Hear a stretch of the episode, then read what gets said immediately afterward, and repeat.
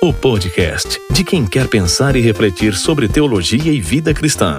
Porque aqui é você que pensa.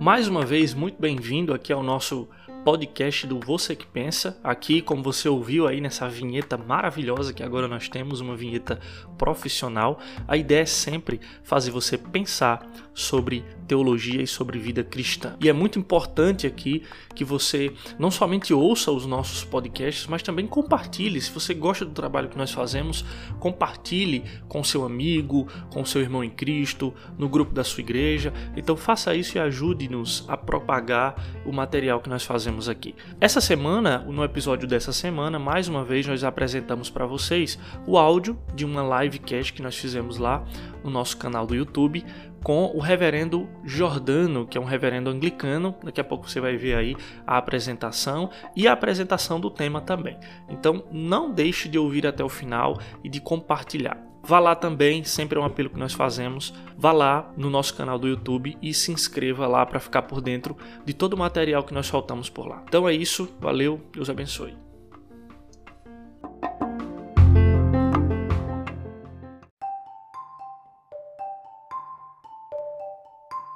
Então, mais uma vez, sou Bruno e estou com meu amigo Irã. Ele vai aí se apresentar, falar um pouco. Você já conhece, né? Não precisa se apresentar mais. Ele vai falar um pouco sobre o, o nosso tema hoje e sobre o nosso convidado, né? Que eu já dou aqui minhas boas-vindas. Muito contente aqui em poder dar início a mais um podcast. É, alegria para nós, podemos estar aqui reunidos para falar sobre temas, doutrinas e coisas que dizem respeito ao reino de Deus. Isso é bom, isso muito nos alegra. E, é, bom, como o Bruno bem falou, sou, me chamo Irã, não faço parte aqui da equipe do Você Que Pensa e hoje nós daremos aqui início a mais um podcast. Na semana passada, para aqueles que nos acompanharam, nós estivemos aqui recebendo o nosso convidado Francisco Tourinho, e na oportunidade nós falávamos sobre expiação limitada, sobre, sobre também ali algumas implicações disso. E hoje, aqui, a, a, título de se estabelecer um contraponto, um diálogo, uma conversa, nós convidamos o nosso querido reverendo Jordano, né, que estará trazendo aqui algumas abordagens de uma perspectiva distinta daquela que foi trazida pelo, pelo Francisco Tourinho a respeito da expiação e da natureza da obra de Cristo. Nesse momento passo a palavra ao Jordano para que ele se apresente e esteja saudando aí nossos espectadores. Boa noite, gente. Boa noite para quem está acompanhando aí a transmissão. Obrigado, Bruno. Obrigado, Irã. Para mim é uma satisfação estar aqui com vocês. E hoje para tratar de um tema que é um tema que, para mim, é importante. Pessoalmente, é um tema importante e eu fico feliz por essa oportunidade, por esse momento, por esse momento de diálogo. Eu acho que a palavra diálogo é bacana para a gente. E, enfim, estamos aí. Meu nome é Giordano, já fui apresentado. Sou pastor anglicano, pastor da Igreja Anglicana no Brasil e pastor do Libertador, é o nome da minha paróquia, que fica em João Pessoa. Eu moro em João Pessoa, sou do interior, sou sertanejo, mas moro em João Pessoa, na capital da Paraíba. Então, estamos aí, Vamos juntos. Como bem falou Jordano, hoje é uma noite de diálogo. E antes mesmo da gente aqui adentrar nosso tema propriamente dito, eu acho interessante a gente estabelecer aqui apenas um, um, um, uma observação. Como fa falávamos aqui antes de começarmos a live, talvez esta seja a nossa primeira vez que nós trazemos aqui um convidado que foge, né? Está alheio ao nosso gueto aqui, principalmente no que diz respeito à confessionalidade, tanto minha quanto de Bruno. Nós somos presbiterianos. É, cristianismo é isso, cristianismo também é, é diálogo, é, é amor ao próximo, é ouvir o que o nosso irmão tem a dizer. É, então, a gente vai estar aqui conversando, esclarecendo alguns pontos e talvez até acabando com certos espantalhos que naturalmente, a gente falava sobre isso, naturalmente algumas pessoas criam, né, como uma forma de defesa, como uma forma de manter aquilo que ela crê. Então ela muitas das vezes, por ignorância, acaba nem dando ouvidos e criando espantados a respeito da, da perspectiva que o outro possui. É, vamos começar no nosso podcast. E aqui nós temos a nossa pauta, a gente vai conversando e esclarecendo os pontos. Né? E aqui a nossa primeira pergunta que nós fazemos aqui ao reverendo Jordano é a respeito de como nós podemos conceituar é, expiação, propiciação e redenção. Né? Aqui, a título de dar início, de trazer alguns conceitos, gostaria que o Jordano pudesse nos esclarecer é, a perspectiva que ele tem desses conceitos e como nós podemos é, interpretá-los nas Escrituras. Eu vou começar invertendo a ordem, porque e vocês vão entender o motivo.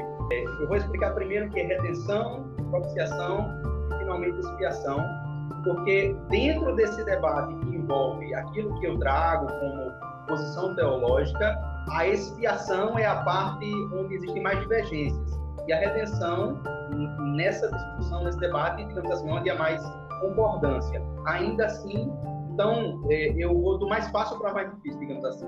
Então, redenção, como é que a gente poderia definir redenção? Geralmente a gente usa a palavra redenção no contexto teológico para indicar aquilo que Cristo realizou.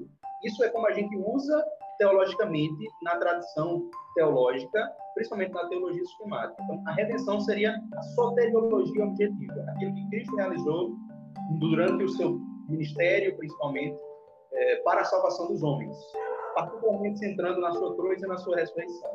Mas o significado da palavra redenção é um significado mais específico. Redenção tem a ver com a libertação de um escravo, de um prisioneiro, de uma pessoa que está presa e geralmente no contexto romano, aquele contexto em que o Novo Testamento foi escrito, isso se dá através de um pagamento. Então você tem a libertação de um escravo através de um pagamento, ou a compra de um escravo posteriormente a sua libertação. A redenção teria a ver com isso, no contexto social, digamos assim, em que o Novo Testamento está inserido. Nesse contexto, o que, é que a gente pode dizer? Essa palavra libertação é uma palavra que vem já desde o Antigo Testamento. É um conceito que é importante já desde o Antigo Testamento, porque desde o Antigo Testamento a gente vê no Êxodo a existência de uma libertação de um povo que era escravo, cativo, foi liberto. Né? Então, a história do Antigo Testamento está centralizada nessa libertação. Isso é importante para nós como cristãos, porque a gente deve entender que a escritura que nós lemos é é, na sua maioria, o Antigo Testamento. O Novo Testamento ajuda a entender o Antigo Testamento, ele guia essa leitura, mas a maioria da Bíblia é o Antigo Testamento. Se você comparar o tamanho, você percebe isso. E aí é importante a gente ter isso em mente, existe uma mensagem de libertação e de perdão posteriormente a essa libertação no Antigo Testamento. No Novo Testamento, já num contexto histórico cultural diferente, nós temos a libertação quanto ao pecado, quanto ao mundo, quanto ao diabo, quanto à morte. Então a redenção na Bíblia é a redenção quanto a essas coisas. Você é livre do pecado, livre do mundo, livre do diabo, livre da morte. Então a libertação em relação a essas coisas é aquilo que se visa, digamos, redenção. Então a redenção num conceito próximo da época em que o Novo Testamento foi escrito, a redenção é como uma alforria. Ela é a libertação de uma pessoa que está cativa, claro, nós aplicamos aqui um conceito espiritual. Trata-se de um cativeiro espiritual e a pessoa precisa de libertação em relação a isso. Então, a redenção seria isso. Eu entendo redenção como esse resgate, tá? O resgate de um é, escravo e, consequentemente, a sua libertação. A redenção é um ato de Deus. Então, Deus é quem liberta o escravo. Deus é quem liberta o homem que está preso sobre o pecado, sobre a morte, sobre o mundo, etc. Então, nesse ponto aí, se a gente conversa, por exemplo, num diálogo em que o calvinismo é uma das fontes teológicas, é, tem um ponto aí de conexão, digamos assim, porque o calvinismo vê a libertação como um ato de Deus. Deus liberta o homem, Deus redime, Deus resgata o homem. Nesse ponto nós concordamos, tá? Então, o resgate, a redenção é realizada por Deus. A gente passa para o segundo conceito, que é propiciação. Propiciação tem a ver, assim, traduzindo a palavra propriamente dita, propiciar é tornar propício. Então, a propiciação seria a transição de um estado de desfavor para um estado de favor. E esse estado, claro, é o estado do homem, ou, dependendo de como a gente interpretar, de Deus. Então, Deus estaria desfavorável ao homem e Deus estaria favorável ao homem. Então, propiciação seria esse processo aí. E algumas pessoas associam isso ao afastar da ira divina. Então, você tem a ira divina sobre o homem e essa ira é afastada. É importante a gente entender que existem teólogos que discutem se propiciação ou propiciar é uma tradução correta de alguns textos da Bíblia. Existe esse debate em torno disso. A gente não vai entrar nisso aqui, mas é importante entender que existe essa discussão. Para mim é confortável usar a palavra propiciação, por quê? Porque o homem ele transita. Num determinado momento você é o filho da ira, né? Como Paulo diz lá em Efésios 2. Num determinado momento você é o filho da ira e Deus te salva pela graça. Então existe uma transição aí do desfavor para o favor. Deus, é, você é alvo da ira de Deus no momento, mas salvo em Cristo, você é alvo da graça dele. Agora existe uma coisa interessante na propiciação. Santo Agostinho, na sua obra sobre a Trindade, no De Trinitate, ele observa um paradoxo muito interessante em relação à, à propiciação. Por quê? Porque, embora alguns textos bíblicos pareçam falar e ensinar que Cristo veio para realizar essa propiciação, ou para, melhor dizendo, ser essa propiciação, alguns textos ensinam isso, outros textos parecem indicar, na posição de Santo Agostinho, que Deus já era propício e que ele enviou Cristo justamente porque ele já era propício. Então, Santo Agostinho vê um paradoxo aí interessante. E num, num determinado momento parece que Deus está realizando aquilo para a propiciação, e no outro momento parece que Deus envia Cristo porque ele já é propício ao homem, porque a graça veio antes, né? Então, enfim, Santo Agostinho observa esse paradoxo que eu considero interessante, é uma tensão que eu acho interessante nessa noção de propiciação. Então, Cristo, através dele, podemos dizer, é, a ira de Deus é tirada sobre nós. Então, Cristo ele realiza propiciação nesse sentido, tirar a ira de Deus sobre nós. A diferença é como, né? É isso que a gente vai discutir aqui. A diferença é como Deus, Cristo faz isso, como Deus em Cristo realiza essa propiciação. E aí o último conceito é expiação. Então eu acredito que dentro da expiação é onde está a maior parte da discussão. Né? Por quê? Porque eu entendo expiação da seguinte maneira. Uma maneira de definir expiação seria cobrir ou remover uma contaminação. Essa é uma definição de expiação que é válida para os vários momentos em que a palavra expiação aparece na Bíblia. Na Bíblia, expiação não aparece apenas no contexto de pecado, mas na Bíblia você realiza expiação, por exemplo, para uma pessoa que está leprosa, você realiza expiação para uma mulher que acaba de ter um filho. Então, expiação na Bíblia seria uma maneira de cobrir essas situações espiritualmente. Então, você cobre ou remove uma é, contaminação. Essa contaminação pode ser a contaminação do pecado, ou seja, a mancha que o meu pecado deixa em mim, né? ou pode ser em, em outros contextos também. Não estou dizendo aqui, claro, que aquilo que Cristo realizou foi pelo leproso apenas, ou pela mulher grávida apenas, enfim, não é isso que eu quero dizer. Mas que nós precisamos entender a expiação usando tudo que a Bíblia diz a esse respeito, não apenas aquilo que é referente aos pecados propriamente ditos. Então, a gente tem que prestar atenção num, é, de maneira mais ampla, né, em relação à, à expiação. Então, diferentemente de quem defende a substituição penal, eu não entendo a satisfação como satisfazer a ira ou a justiça de Deus. Algumas pessoas fazem essa conexão, que a expiação se dá quando a ira de Deus ou a justiça punitiva de Deus é satisfeita em Cristo. Eu vejo a relação entre a justiça e a expiação de um jeito diferente. Eu conecto mais à justiça restaurativa de Deus. Mas, apenas para pontuar aqui, já que a gente está falando de definição. Então, eu vejo a, a expiação dessa maneira, como um remover da contaminação em que Cristo ele tira do homem, como, como João Batista diz. Né? Ele é o Cordeiro de Deus que tira o pecado. Ele não tira apenas a culpa do pecado, mas ele tira o pecado. E esse pecado precisa ser tirado do homem. Cristo realiza a obra para que isso aconteça. É importante entender, embora a teologia protestante costume enfatizar a distinção entre justificação e santificação, né?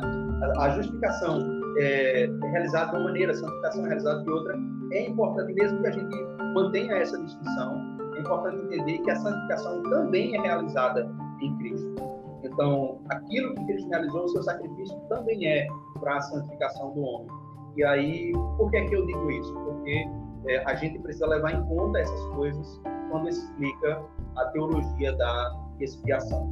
Então, eu acrescentaria, eu, eu vou aqui tomar liberdade, além de falar de redenção, de falar de propiciação, de falar de expiação, eu acrescentaria uma quarta expressão que eu acho que precisa estar aí, que é reconciliação. Tá? Reconciliação eu acho que é uma palavra que é importante também. E tem a ver com propiciação, tem a ver, claro, mas é, é importante a gente entender que a obra de Cristo, fundamentalmente, também é isso, também é reconciliação. O homem, ele vive como inimigo de Deus, ele precisa ser reconciliado com Deus. E a obra de Cristo vem transformar o homem inimigo de Deus em amigo de Deus, de inimigo em filho. Né? Então a obra de Cristo ela também tem esse papel de e claro vamos definir o que é reconciliação. Na minha opinião, a reconciliação é a entrada na comunhão com Deus. Deus remove todos os obstáculos à comunhão e por isso o homem retorna ou ingressa, melhor dizendo, na comunhão com Deus. Então, a reconciliação tem um efeito na nossa vida espiritual. Porque se eu estou reconciliado com Deus, se eu estou em comunhão com Deus, naturalmente a vida de Deus habita em mim e eu sou transformado. Então, a reconciliação tem um resultado, digamos assim, espiritual nossa. Então, seria isso. Pois bem, aqui o reverendo já trouxe alguns conceitos né, que são importantes aí para a compreensão do tema. E aqui uma segunda pergunta né, é, é, a seguinte: é, qual seria a importância de compreender esse conceito de expiação do Antigo Testamento para compreender aí a natureza do sacrifício de Cristo, do sacrifício de Jesus? Então, no Antigo Testamento, quando a expiação é realizada, existe sempre uma entrega a Deus. Geralmente, os ritos de é, expiação no Antigo Testamento envolvem sacrifício de animais. Então, essa é a maneira principal pela qual, no Pentateuco, a expiação dos pecados é realizada.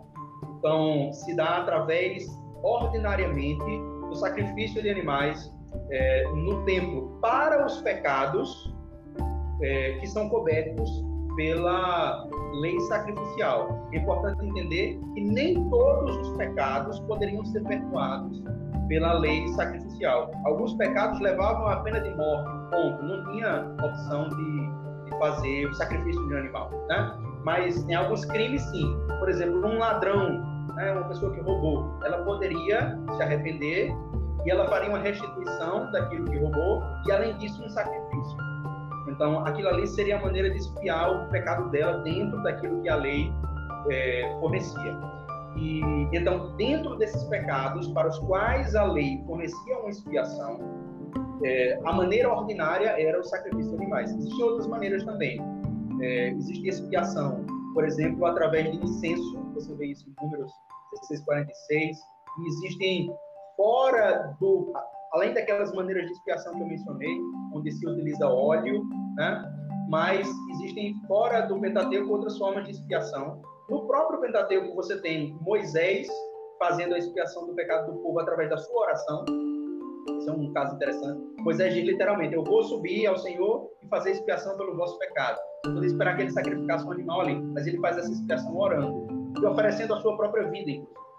Então, existe ali uma forma de expiação e que a Bíblia ensina, em Deuteronômio, que Deus perdoou, pelo menos poupou naquele momento.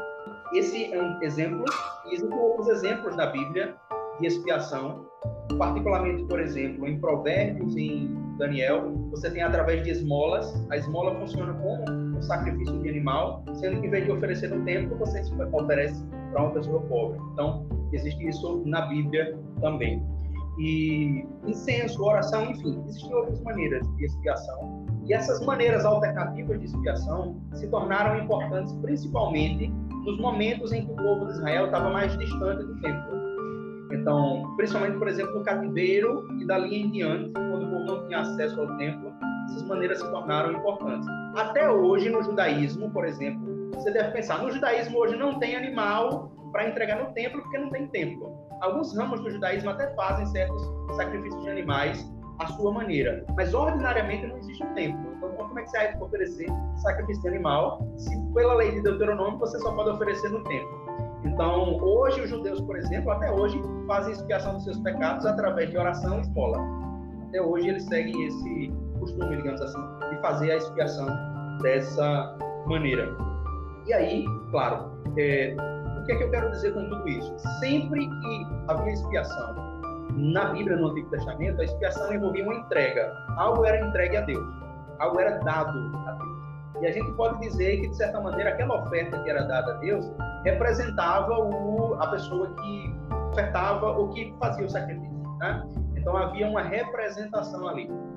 Eu não entendo essa representação como uma substituição, como se ele estivesse tomando o lugar da pessoa que entrega para sofrer uma punição, alguma coisa assim. Mas havia uma representação, a gente pode falar dessa maneira, e uma entrega.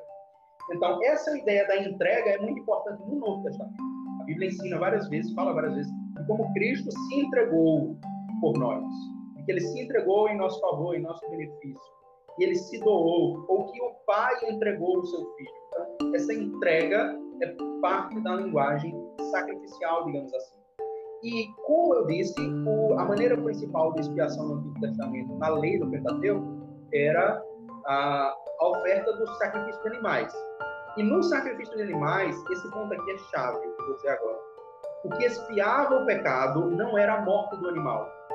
Você pode olhar todos os ritos do Antigo Testamento, pode reler Levítico, tá? Tarefa de casa aí para quem estiver assistindo. Reler Levítico. Você vai ver que em nenhum momento a expiação é declarada com a morte do animal. A expiação é declarada depois, com o sangue do animal sendo oferecido no altar. Então, o sangue, em alguns casos, ele era inclusive aspergido no altar, mas havia um oferecimento do sangue, assim como havia o oferecimento do incenso e tudo mais, enfim. Então, é, por que isso? Levítico 17:11 diz, porque a vida está no sangue do animal. O sangue ali ele simboliza a vida daquele animal. E como a vida está no sangue do animal, Deus diz que o sangue é dado como expiação. Então, essa é a maneira ordinária de fazer expiação, a entrega do sangue do animal. E aí, claro, se você entende isso, que a maneira principal é através do sangue, naturalmente a gente conecta com Cristo, né? A gente é cristão fala da expiação através do sangue. O sangue de Cristo nos purifica de todo o pecado, né? Então, naturalmente, isso a gente começa a ver ó, o sangue de Cristo como uma oferta dada ao Pai, como algo que é oferecido ao Pai. Claro, tudo aquilo que a gente oferece ao Pai já pertence a Ele, né? Mas existe ali uma oferta do próprio Cristo, não é apenas a substância do sangue, mas o próprio Cristo que se oferta, se doa, se dá ao Pai em obediência ao Pai. E aí, quando a gente entende isso, naturalmente a gente conecta uma coisa à outra. Uma coisa interessante da gente entender é que os sacrifícios, para quem já leu Hebreus, a carta é, aos Hebreus, vai, vai se conectar bem com o que eu vou dizer agora, mas é, os sacrifícios do Antigo Testamento, eles não eram eficazes em si mesmos. Eles não faziam realmente a mudança que era necessária. Eles não, não realizavam a expiação como ela era necessária eles eram uma provisão temporária, digamos assim, até que chegasse a expiação definitiva que era Cristo. Então, isso já era sabido no Antigo Testamento. Claro, eles não tinham clareza sobre eh, a vinda de Cristo. A gente pode falar das profecias e tudo mais, mas a mesma clareza que a gente tem, eles não tinham.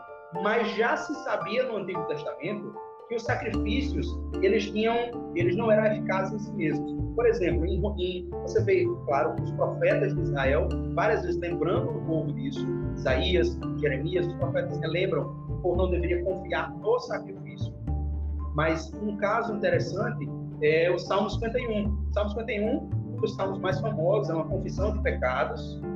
E no Salmo 51, o salmista reconhece num determinado momento onde ele não podia fazer sacrifício de animais. Você vê no final do salmo isso, que ele naquele momento não podia fazer sacrifício de animais, e ele diz é, que o sacrifício ao Senhor é o espírito quebrantado.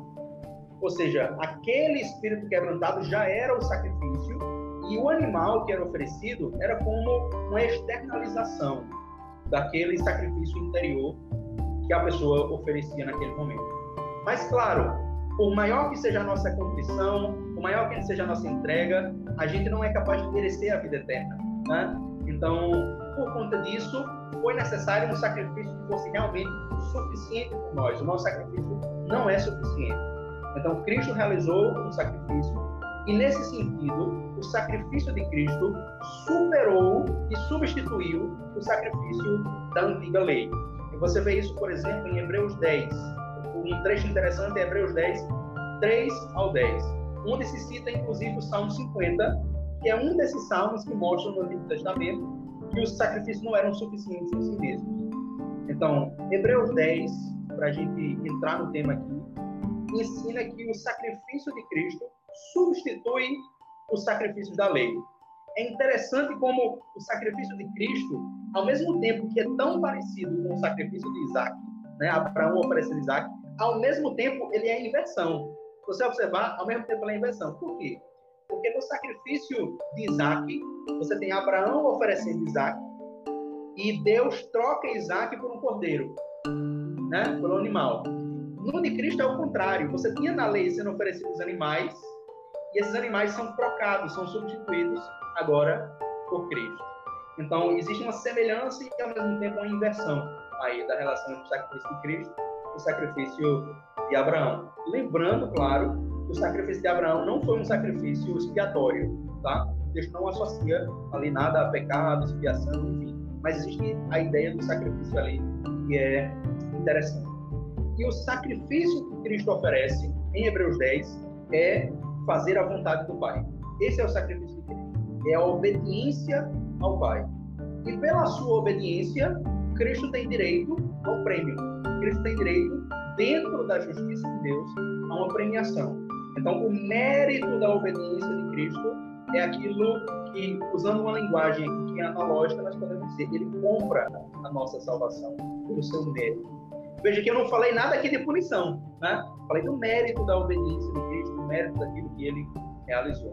Então, na minha concepção, essa seria uma maneira, e claro, a gente poderia passar a noite falando só do sacrifício do Antigo Testamento, mas é, essa seria uma linha que eu seguiria, digamos assim, para observar essa questão.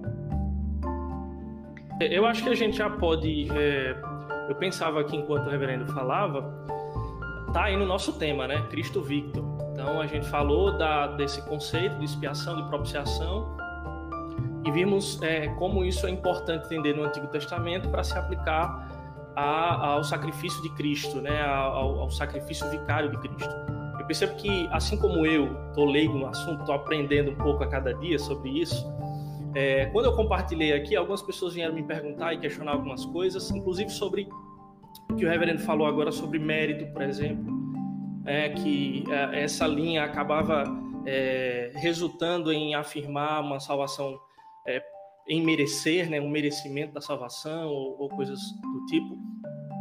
Ou é, algumas pessoas que podem até questionar, então, para que o sacrifício de Cristo? Né? Se ele não, muitas pessoas acham que ele não é substitutivo, né? Mas você pode falar sobre isso também.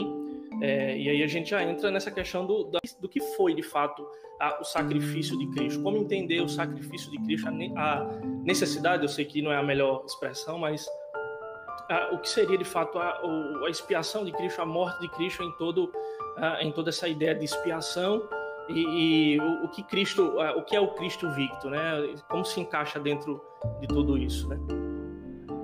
Perfeito. É, aproveitando, Bruno, eu acho que você usou uma expressão que é muito interessante, porque talvez essa seja a pergunta de muitas pessoas, como você mesmo colocou, que é a questão da necessidade. Muita gente uhum. Entra nessa questão perguntando justamente isso: qual é a necessidade da obra de Cristo? Então, é importante entender o seguinte: muitas pessoas, e falando aqui evangélicos, foram evangelizados não só a partir da, de uma linguagem que tem a ver com a substituição penal, mas também é, nesse processo eles receberam algo que tem a ver com a necessidade. Ou seja, aquela é a única maneira de você ser salvo, por quê? Porque é um sacrifício que era necessário para que a justiça de Deus fosse satisfeita, para que a ira de Deus fosse satisfeita, aplacada, etc, etc. Ou seja, existe uma linguagem aí que tem a ver com essa questão de necessidade. Eu concordo com algo que Calvino disse sobre isso, e que não é apenas Calvino, mas eu gostei da palavra que Calvino usou. Calvino disse que Cristo poderia redimir a humanidade só com uma palavra.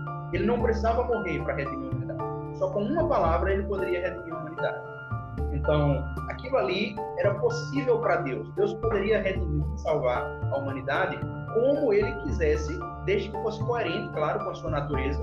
Mas, mas gente, eu não posso dizer que essa era a única maneira possível para Deus, porque eu creio que Deus é onipotente. Agora, é, dentro do plano divino, como ele foi estabelecido, a gente pode falar de uma necessidade, ou seja, é a necessidade de seguir o plano que Deus estabeleceu.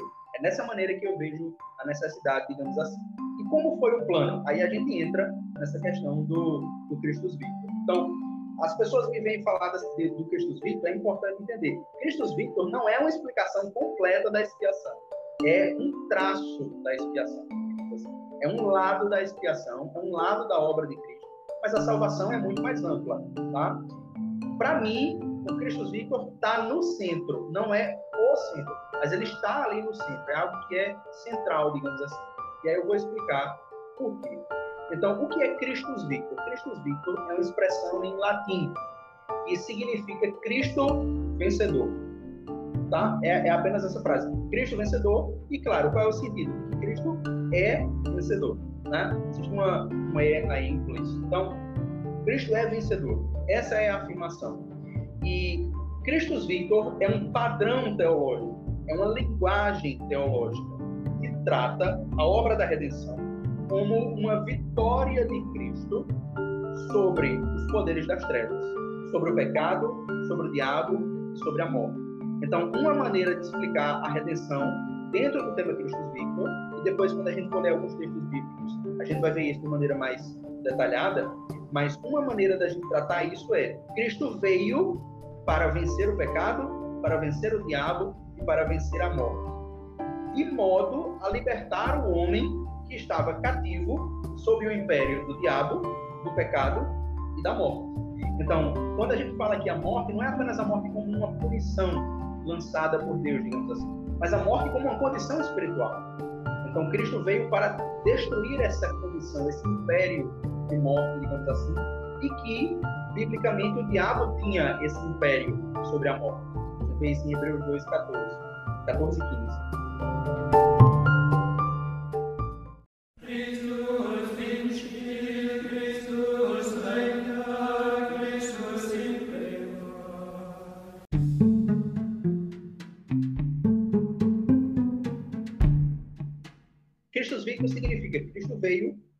O diabo, o pecado e a morte, e ele venceu ele já realizou essa vitória, embora escatologicamente os resultados dessa vitória ainda vão acontecer. Você vê, por exemplo, o apóstolo Paulo e a Bíblia ensinar que Cristo venceu o diabo e a morte, mas vê também lá o próprio Paulo diz em 1 Coríntios 15 que a morte será vencida. É o último inimigo a ser vencido. Mas ele não já venceu a morte? Sim, ele já venceu, mas escatologicamente essa morte vai ter o seu cumprimento pleno, digamos assim, essa vitória sobre a morte vai ter um cumprimento escatológico, uma realização escatológica. Com isso, quando o homem é liberto do poder do pecado, do diabo e da morte, o homem passa a poder viver para Deus, ele é levado a herdar o reino de Deus e a crescer na comunhão divina, na comunhão com Deus. O homem ele se torna participante de Cristo, ele se torna participante da natureza divina, como a gente lê em 2 Pedro 1,4. Então, todo esse é um processo que se dá através de uma libertação. O homem ele é liberto disso. Eu gosto daquele texto de Atos 26, 18, quando se fala ali da de quando o apóstolo Paulo recebe a sua vocação, digamos assim. O próprio Paulo está recontando uma dentro do livro de Atos. E aí se diz que ele vai converter os homens da potestade das trevas para é, para Deus. Então, essa conversão de Satanás para Deus é a conversão da qual nós passamos. Você está debaixo do poder do diabo, mas você é convertido num servo de Cristo. Né? E aí a gente já associa com Romanos 6 e outros textos da Bíblia. Então, Christus Victor não é uma teoria. Christus Victor é um tema, é a ideia de que Cristo venceu. Você não precisa adotar nenhuma teoria para dizer que Cristo venceu. Né? A afirmação de que Cristo venceu é Christus Victor. Agora, dentro dessa afirmação, existem teorias. Por exemplo, a minha. Né? Eu tenho a minha maneira de explicar esse tema, Christus Victor. Mas a afirmação de que Cristo venceu, você encontra em Calvino, encontra em Lutero, encontra ao longo de toda a história da igreja. Né? Ninguém vai dizer que Cristo perdeu. Né? Ninguém vai dizer que Cristo perdeu. Mas é, existem maneiras de explicar essa vitória e eu tenho a minha, que pode estar errada. Eu posso estar explicando alguma coisa de maneira errada, mas é, existem maneiras. Agora, o Cristo Victor não é uma teoria, é um tema, assim. É uma linguagem teológica. E uma teoria pode ser melhor do que a outra, enfim. Dentro do Christus Victor, existem subtemas. E esses subtemas são, digamos assim, aquilo que é mais interessante para se discutir. Por quê? Esse nome Christus Victor foi dado por um teólogo luterano é, em 1931. Não foi ele bem que criou, tá? Isso tem um, um passado aí. Mas ele popularizou chamar isso de Christus Victor. Quando a gente fala Christus Victor, naturalmente você pensa na vitória. Mas Christus Victor não é só essa vitória. Ele deu esse nome e o nome pegou, digamos assim. Mas na realidade tem coisas que são mais é, frequentes, não necessariamente mais importantes, mas mais frequentes na discussão do tema Christus Victor do que propriamente a vitória. Mas a vitória, claro, é um subtema. Cristo venceu. Outro subtema, resgate. A noção de resgate está dentro desse processo aí. Vários pais da igreja, quando explicam o tema Christus Victor, eles fazem é, é, alusão a um resgate que Cristo dá à morte ou ao diabo. Mas é importante entender, eles não estão falando literalmente.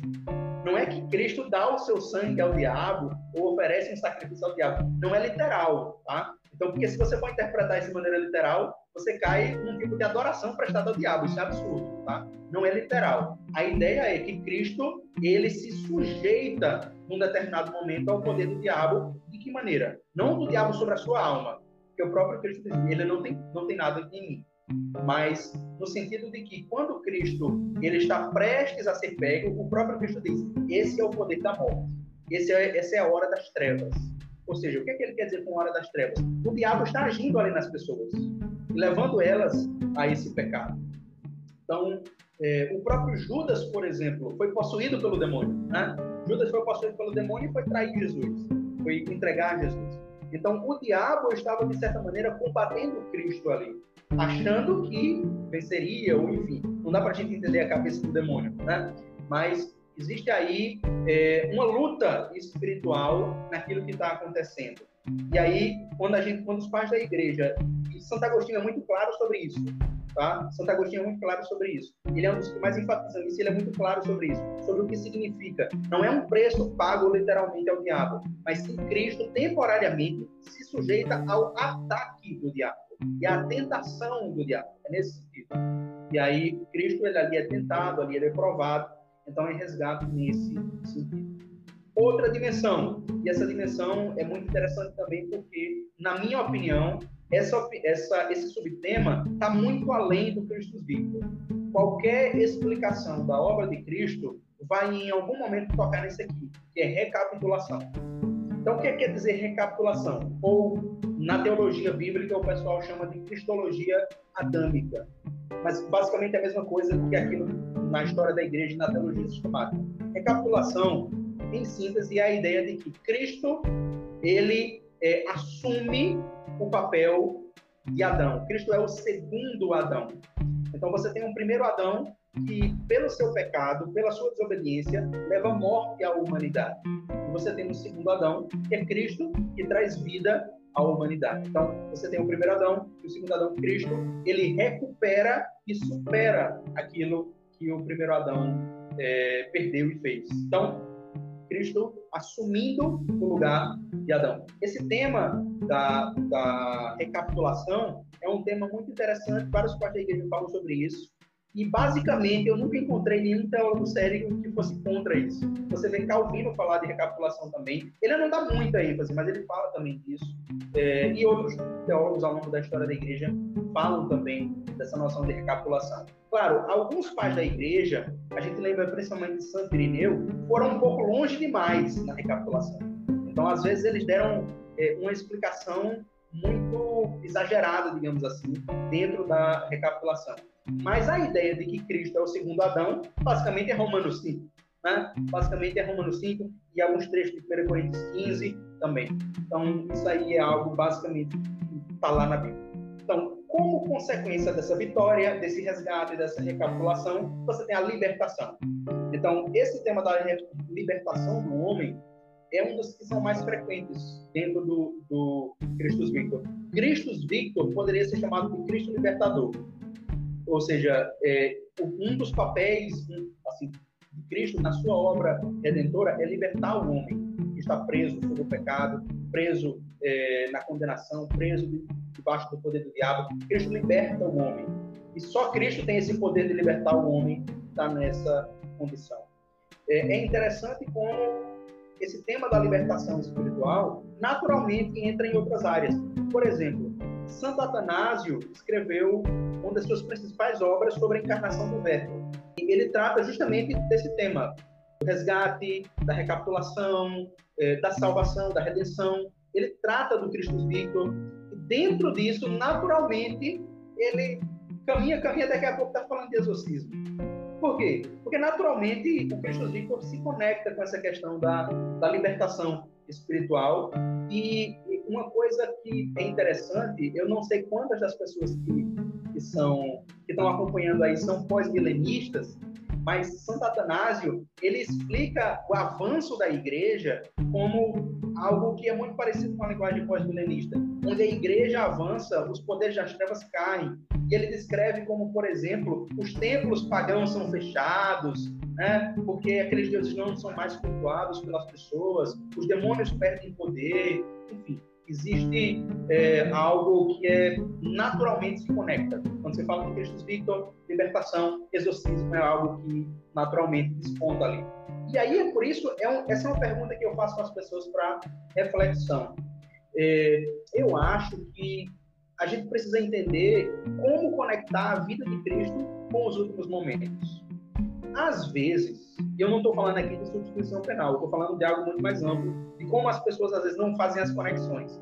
Às vezes, quando as pessoas leem a história de Jesus nos Evangelhos, parece que Cristo está ali meio que aguardando, né? Um tempinho, faz um milagre aqui, outro ali, ensina alguma coisa e tal, até chegar a hora de realizar a redenção aquilo que Cristo realiza no fim realmente é fundamental. Aquilo que Cristo, a morte dele, a ressurreição, realmente são fundamentais, são centrais. Mas aquilo que ele fez antes não está desconectado. Quando Cristo curou pessoas que eram, usando aqui a expressão de Atos dos Apóstolos, pessoas que estavam é, sob o poder do demônio. Quando Cristo é, libertou pessoas, exorcizou. O tempo todo Cristo estava numa batalha espiritual, digamos assim tudo isso se conecta com a maneira como a gente lê os evangelhos dentro desse processo. E aí tem outras dimensões políticas, digamos assim, quando a gente coloca é, o fato de que os judeus estavam debaixo do Império Romano pelo seu pecado, né, toda aquela questão do exílio e tudo mais, enfim, a gente poderia entrar nessa área também. E aí, a gente falou de vitória, resgate, recapitulação, libertação, transformação, sacrifício. Né? Eu já mencionei o sacrifício aí, a gente já falou também. Então, alguns são, esses são alguns dos subtemas tá? da, do Cristo Victor. E eu, eu recomendo para as pessoas lerem alguns textos da Bíblia que tratam sobre isso. Eu diria que o tema Cristo Victor está na Bíblia desde Gênesis e ele vai reaparecer no Apocalipse. Na verdade, não reaparecer, mas ele vai ter a sua consumação no Apocalipse. Mas desde Gênesis está lá. Por quê? Porque qual é aquilo que as pessoas consideram o próprio Evangelho no livro de Gênesis? Gênesis 3,15. O que é que tem em Gênesis 3,15? O conflito entre a serpente e o descendente da mulher. Então, o que é o quê? O modo como o descendente da mulher vai pisar a cabeça da serpente. Então, isso aí é o quê? Cristo Victor, né? Cristo pisando literalmente a cabeça da serpente. Existe um conflito aí. E aí entra naquela questão do êxodo, enfim. Existe todo um, um clima no Novo Testamento ligado a essa questão de algo que iria acontecer. O Salmo 82 tem tudo a ver com isso também. Mas textos bíblicos que eu acho que são mais explícitos e que são fundamentais, eu recomendaria as pessoas refletirem sobre esses textos. Textos como, por exemplo, 1 João 3,8, que ensina que o Filho de Deus, Cristo, se manifestou para destruir as obras do diabo. Ou seja, basicamente o que está dizendo aí, nesse texto é por que Cristo veio? Para destruir as obras do diabo. Né? Basicamente isso. Hebreus 2,14 ensina, e esse texto é muito forte, tá? Esse texto é muito forte. Eu vou ler aqui com vocês, Hebreus 2,14. Visto, pois, que os filhos, nós, né, tem participação comum da carne e sangue, carne e sangue na Bíblia é uma linguagem para falar da humanidade. Então, assim como nós somos humanos, também Jesus igualmente participou dessas coisas. Ou seja, Jesus também se fez humano, o verbo se fez carne, para que, por sua morte, destruísse aquele que tem o poder da morte, a saber, o diabo, e livrasse todos que, pelo favor da morte, estavam sujeitos à escravidão por toda a vida. Então, basicamente, você tem aqui o propósito da encarnação, mais uma vez. Como é que o propósito da encarnação é falado aqui? Para que destruísse o diabo. Então, você tem naturalmente aí que a vitória de Cristo sobre o diabo através da morte do próprio Cristo. E com isso, o livramento daqueles que estavam debaixo do poder do diabo, debaixo do poder da morte. Então, esse texto é um texto fundamental e esse texto tem vários debates, não só no tema Cristo Victor, mas eu acho ele extremamente relevante. E outro texto que eu considero muito relevante é João 12. Aqui é uma palavra do próprio Cristo quando se preparava para é, o seu sacrifício, né, para sua entrega e vida. Ele diz o seguinte, João 12, 31. Chegou o momento deste mundo ser julgado, e agora o seu príncipe será expulso. Ele fala do príncipe das trevas. O príncipe das trevas, nesse momento, será expulso. E eu, quando for levantado da terra, trairei todos a mim. Ele dizia isso significando com que tipo de morte estava para morrer. Ou seja, aqui existe uma conexão entre a morte de Cristo e aquilo que iria acontecer. O príncipe das trevas seria expulso, julgado e expulso. Então, existe uma vitória aí. Só para ficar claro aqui, deixa eu fazer uma pergunta, porque eu vi um comentário aqui do Jadson, Jadson Targino, quando você falava sobre ah, justamente sobre essa a questão do, do Christus Victor, né? E como ele, ah, como de certa forma a gente pode falar assim, o diabo. Ah, eu vou ler aqui para ficar claro, né? O que ele colocou é uma citação de Agostinho.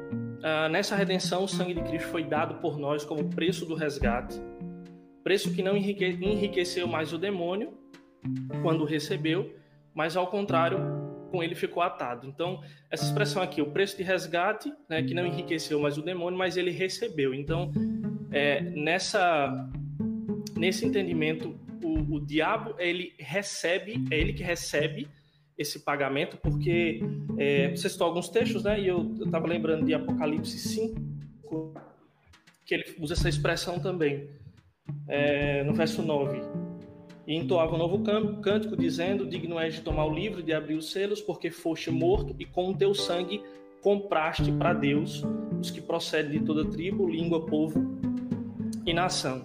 Então, como isso é, é, é correto? Eu estou viajando aqui. Esse preço ele é pago de certa forma a, ao demônio e como entra essa questão da, da ira? Porque a gente falou, você colocou que é, o homem embaixo dessa ira de Deus, no seu estado de pecado, né? Essa ira ela vai para onde? Em relação, são duas questões: a ira e o diabo. Em Isso. relação ao diabo, é, o que Santo Agostinho diz nesse momento e em outros momentos é justamente isso: que o diabo recebe esse preço mas aí ele vai explicar o que significa receber esse preço. E aí Santo Agostinho tem uma teoria bem interessante sobre isso. Ele diz o seguinte, que é uma teoria dele, tá? Para explicar o que, é que significa isso. Ele diz o seguinte: Cristo, é, melhor dizendo, o diabo, é, ele tinha o poder sobre a morte com base em Hebreus 2, 14. Então, o que, é que significava isso? Significava que cada pessoa que pecasse, o diabo tinha direito de matar essa pessoa. Então, porque ele tinha o poder sobre a morte. Então, a pessoa que pecasse, o diabo tinha o poder, a autoridade para lhe matar. Sendo que Cristo nunca pecou. Então, Cristo vem como ser humano, né? não deixou de ser Deus, mas ele vem encarnado. E aí, quando ele vem encarnado, ele é atacado pelo diabo. Sendo que o diabo só tinha autoridade para atacar quem pecasse. E Cristo nunca pecou. Então, no momento em que o diabo ataca Cristo, o diabo excede a sua autoridade e perde seu poder. Então, essa seria uma maneira pela qual Santo Agostinho explica isso aí. Não tem um texto bíblico que diga isso aqui, tá? É importante entender isso. Não tem um texto que coloque essa teoria de Santo Agostinho. Santo Agostinho vê a cruz como uma ratoeira. Cristo está ali como um queijo para que o diabo, como rato, vá comer. Só que no momento que ele vai comer, o diabo é pé. Então, essa ratoeira, a gente pode dizer, não tem um texto que explique isso dessa maneira. É uma teoria de Santo Agostinho. Eu mesmo não, não defendo, digamos assim. Mas eu acho interessante isso, por quê? Porque, embora a gente não tenha essa ratoeira aplicada a Cristo na Bíblia, você tem muitas ratoeiras na Bíblia. Um exemplo de, de ratoeira, por exemplo, em Daniel 7. Daniel 7 mostra como, quando o povo de Deus, no final de Daniel 7, como o povo de Deus é atacado pelo império das trevas, e quando esse povo de Deus é atacado, existe uma justiça de Deus que vai reverter essa situação, que vai depor o poder das trevas quando ataca o povo de Deus. Então existe aí uma ratoeira também, existe uma deposição por conta de um ato injusto. E a gente vê isso várias vezes na Bíblia, né? Os Salmos falam muito sobre isso, que eles caiam na armadilha que eles colocaram, né? Você vê muito isso nos Salmos. Então, Santo Agostinho pega esse tema na Bíblia e aplica para Cristo, de certa maneira. Então, quando se diz que Cristo foi dado ao diabo, é nesse sentido. É como o queijo que está ali na atoeira, sendo que o diabo não foi enriquecido. Ele não conseguiu pegar o queijo.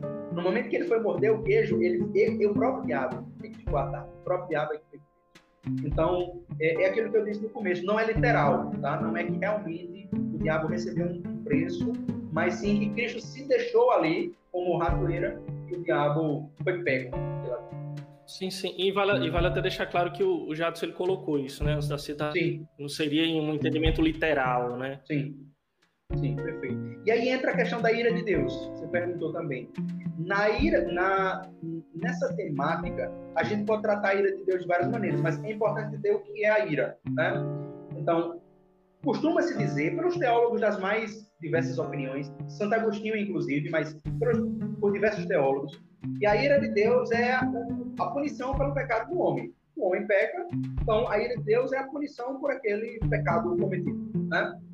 E, então, diante disso, é, quando o homem peca, Deus ele é, tem mais do que direito de punir aquela pessoa. Deus é justo em punir o homem quando peca. Então, dentro de uma lógica da substituição penal, por exemplo, como é que isso acontece? A ira de Deus é tirada do homem e Cristo satisfaz aquela ira. Alguns teólogos vão dizer essa ira lançada sobre Jesus. Né? Vários defensores da substituição penal usam essa linguagem. A ira é lançada sobre Jesus. Então, por isso que você perguntou, essa ira, o que é que acontece com ela? É, ela exatamente. Porque eu estou né? partindo justamente do, do, meu pressuposto, né? De substituir isso. Né? Essa é a pergunta natural. Na minha concepção, esse problema se resolve de um jeito diferente. De que lançando a ira em outro lugar, mas é aquilo que ocasiona a ira. Ou seja, o homem peca, ele comete o pecado, e o que Cristo faz é tirar aquele pecado daquela pessoa. Ou seja, Cristo purifica aquela pessoa. Primeiro ele perdoa e depois ele purifica aquela pessoa. Então, na transformação do coração que Cristo realiza, na mudança da pessoa, não existe mais motivo para ira ser lançado sobre aquela pessoa porque ela foi transformada. Então, um texto que eu acho interessante para visualizar isso é Ezequiel 18. É, geralmente, na discussão sobre, sobre substituição penal, em algum momento, Ezequiel 18 aparece. Porque, o que, é que Ezequiel 18 ensina? O homem peca, mas se ele se converter, se ele mudar os seus caminhos, é, não se fará memória do pecado que ele cometeu. Ou seja, aquilo ali realmente é apagado. E aí não precisa ir a ser lançado sobre outra pessoa. Aí a gente pergunta, é, mas onde entra Jesus nessa? Porque parece que Jesus não entra em nenhum momento. Né? Onde é que entra Jesus em Ezequiel 18? E Jesus entra justamente porque o sangue dele é aquele que purifica o coração do homem e que santifica para que o homem realmente seja transformado. Então, a gente explica esse processo não lançando a ira em outro lugar, mas transformando a pessoa tal maneira que a ira não precise ser derramada, digamos assim. Justamente por uma questão de pressuposto. Você usou a palavra correta, pressuposto. Por quê? Porque na minha linha eu não pressuponho que a ira precise ser derramada. Entende? Então, é, tem uma diferença em relação a isso aí. Pois bem, né? Já, Bruno já aproveitou para ir pegando as perguntas e já ir lançando aqui na nossa conversa. Isso acaba ficando até mais dinâmico, né? No nosso podcast passado, onde nós estávamos conversando com o Francisco Torinho, nós falávamos sobre a extensão da morte de Cristo, bem como sobre o, o caráter substitutivo né, dessa, dessa obra, dessa morte de Cristo. E aqui, né, a, a, pergunta aqui que eu faço é, na, na opinião do senhor, quais seriam, quais seriam os principais problemas da substituição penal? Né? É, de fato, nós só podemos obter salvação em razão de um sacrifício que é substitutivo. Né? Então, essa é a pergunta. Quais seriam, na sua perspectiva, os problemas, os principais problemas da substituição penal? Eu vou falar aqui aquilo que eu considero é, os problemas mais frequentes, digamos assim. Mas é interessante para o pessoal que está aí nos ouvindo entender uma coisa. Quando a gente apresenta aquilo eu com problemas na substituição penal, isso não é, é, não são problemas pessoais, tá? Não são questões que eu estou acusando as pessoas disso, tá? Porque às vezes é natural que alguém tome isso como um ataque pessoal. Eu vou dar um exemplo aqui. Uma das coisas que eu, que, um dos problemas, digamos assim, que a gente alega em relação à substituição penal é injustiça. Esse problema classicamente se diz que é o problema da imoralidade. Mas aí as pessoas entendem que eu estou dizendo que as pessoas são imorais. Não é isso, tá? Há uns dias atrás eu estava conversando com uma pessoa sobre isso e ela achou que eu estava dizendo que ela era uma pessoa imoral. Não é isso que, significa. Um problema que eu visualizo é o problema de que na substituição penal a tendência é tratar o perdão como algo pago. Então, é um perdão pago através de uma punição, digamos assim. Me parece que não é assim que a Bíblia ensina o perdão. Me parece que na Bíblia é, o perdão é ensinado como algo gratuito, digamos assim. Então, Deus nos ensina a perdoar como Ele perdoa. Até no Pai Nosso isso acontece. Perdoa as nossas dívidas, assim como nós perdoamos os nossos devedores. Então, existe uma conexão entre a maneira como Deus perdoa e a maneira como nós devemos perdoar. E nós não perdoamos as pessoas apenas eh, no momento em que houve uma punição ou uma satisfação da ira ou algo nesse sentido. A Bíblia nos ensina a perdoar, mesmo que aquela pessoa que nos fez mal não seja punida.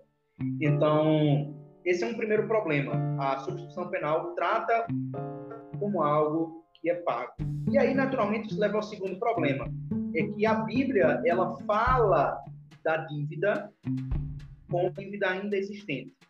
Aqui eu vou dizer uma coisa que vai chocar algumas pessoas que ainda não refletiram sobre essa questão, mas a Bíblia não diz que Cristo pagou a nossa dívida, tá? Não tem na Bíblia dito que Cristo pagou a nossa dívida na Bíblia sobre isso. Quando eu falo de dívida, eu falo da dívida do pecado, tá? Mas o que a Bíblia ensina é que Cristo rasgou o escrito de dívida. Mas uma coisa é rasgar o escrito de dívida, outra coisa é pagar a dívida. Assim. Então, quando a Bíblia fala sobre dívida, ela mostra uma dívida ainda. Mais uma vez, no Pai Nosso, quando a gente pede perdão, perdoa as nossas dívidas. Como é que eu vou pedir perdão de uma dívida que já foi paga? Eu estou pedindo perdão de uma dívida que existe. Né? Então, é, se a dívida já foi paga penalmente, não faz sentido, digamos assim, eu pedir perdão pela dívida. Se eu peço perdão pela dívida, é porque eu creio que a dívida ainda existe. Terceiro lugar, é, é algo que a gente já mencionou, os sacrifícios. E a tendência da substituição penal é tratar os sacrifícios do Antigo Testamento como substituições penais simbólicas, digamos assim. O animal, ele meio que estava sofrendo ali a morte no lugar da pessoa que estava é, oferecendo o sacrifício. Isso não faz sentido dentro do Antigo Testamento por vários motivos. Primeiro, a maioria dos sacrifícios eram feitos por pecados que não levavam à morte. Esse é um ponto. Vários pecados no Antigo Testamento tinham outras punições. Os pecados que levavam diretamente à morte geralmente não permitiam expiação. Não existia expiação, por exemplo, para o homicida. Não existia expiação na lei para o feiticeiro. Não existia expiação para o idólatra. Essas pessoas não tinham a possibilidade de fazer expiação. Então, é, a expiação se dava para pecados, como por exemplo eu mencionei aqui, um ladrão arrependido, né? Se dava para pecados que não, não, pela lei não, é, não levavam à morte, não eram punidos com a morte pela lei de Moisés. Então, não faz sentido dentro da lógica da lei dizer que o animal estava sofrendo a posição daquela pessoa se a punição não era a morte.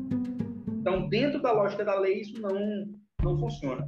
Como eu disse, o que faz a expiação no Antigo Testamento, Levítico 17, 11, isso é várias vezes repetido em crônicas, mas Levítico 17, 11 ensina que a expiação se dá pelo sangue. Então não era a morte do animal, mas o sangue. E o sangue, em vez do sangue, poderia ser incenso, poderia ser diversas outras coisas, digamos assim, dentro do Antigo Testamento para a expiação do pecado. Então não posso dizer que você não vai ver em nenhum momento na Bíblia se dizer que o animal sofreu a punição no lugar da pessoa. Em alguns momentos, por exemplo, em Levítico 16, se diz que o animal leva sobre si o pecado. Mas em Levítico 16, o animal que leva sobre si o pecado não é morto. O animal que é morto é aquele que não recebeu o pecado sobre si. Você tem dois bodes em Levítico 16. O bode que recebe os pecados sobre si é mandado para o deserto. E o bode que é morto não recebe os pecados sobre si. Então, claramente, Levítico 16 separa essas duas coisas. Uma coisa é receber os pecados, outra coisa é morrer. Né? Então, Levítico 16 separa aí isso. Então, eu não vejo evidência na Bíblia de que os sacrifícios do Antigo Testamento eram substitutivos, nem de que eles eram penais de que a, o animal estava, mesmo que simbolicamente, recebendo ali, digamos, uma punição. Outra coisa na Bíblia é sobre o sacrifício de Cristo na perspectiva do seu sofrimento. A Bíblia usa essa linguagem do sofrimento de Cristo. Cristo padeceu, ele sofreu. E não apenas na, na questão do sofrimento psicológico, psíquico, mas, mas também é, o fato de que o seu corpo estava sendo afligido, de que ele estava sendo humilhado, rejeitado por aquele povo, etc, etc. Ele sofreu, digamos assim, naquele momento. E a Bíblia ensina que nós somos participantes do sofrimento de Cristo. Cristo bebeu o cálice e o próprio Cristo ensina que os seus discípulos iriam também beber do cálice. Então, o cálice que Cristo estava bebendo não era um cálice substitutivo, já que os discípulos iriam beber também do seu cálice. Cristo iria carregar a cruz e ele disse para os discípulos que eles têm que carregar a cruz também. Você vê várias músicas evangélicas se cantar isso, dizendo, por exemplo, Cristo carregou nossa cruz, alguma coisa assim. Eu não vejo na Bíblia base para dizer que Cristo carregou a nossa cruz. É, então, já é uma diferença em relação à substituição penal. Nós somos participantes do sofrimento de Cristo. Não é que Cristo sofreu e eu não vou sofrer. Cristo sofreu e eu sofro com ele uma participação. É algo que se dá nele, dá em mim também. É importante entender. Eu participo do sofrimento de Cristo, mas é o sofrimento dele que me salva. Tá? Não é que eu sou salvo pelo meu sofrimento.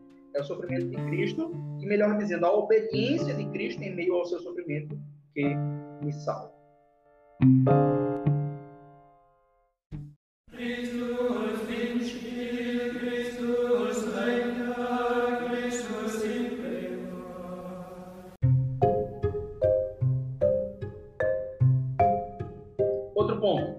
Tem a ver com a questão da dívida que eu mencionei. Eu disse que a dívida ainda existe.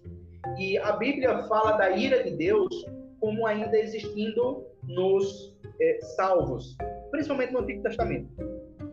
Esse argumento aqui depende do modo como a gente interpreta o Antigo Testamento, porque algumas pessoas vão fazer uma separação grande entre a soteriologia no Novo Testamento e a soteriologia no Antigo.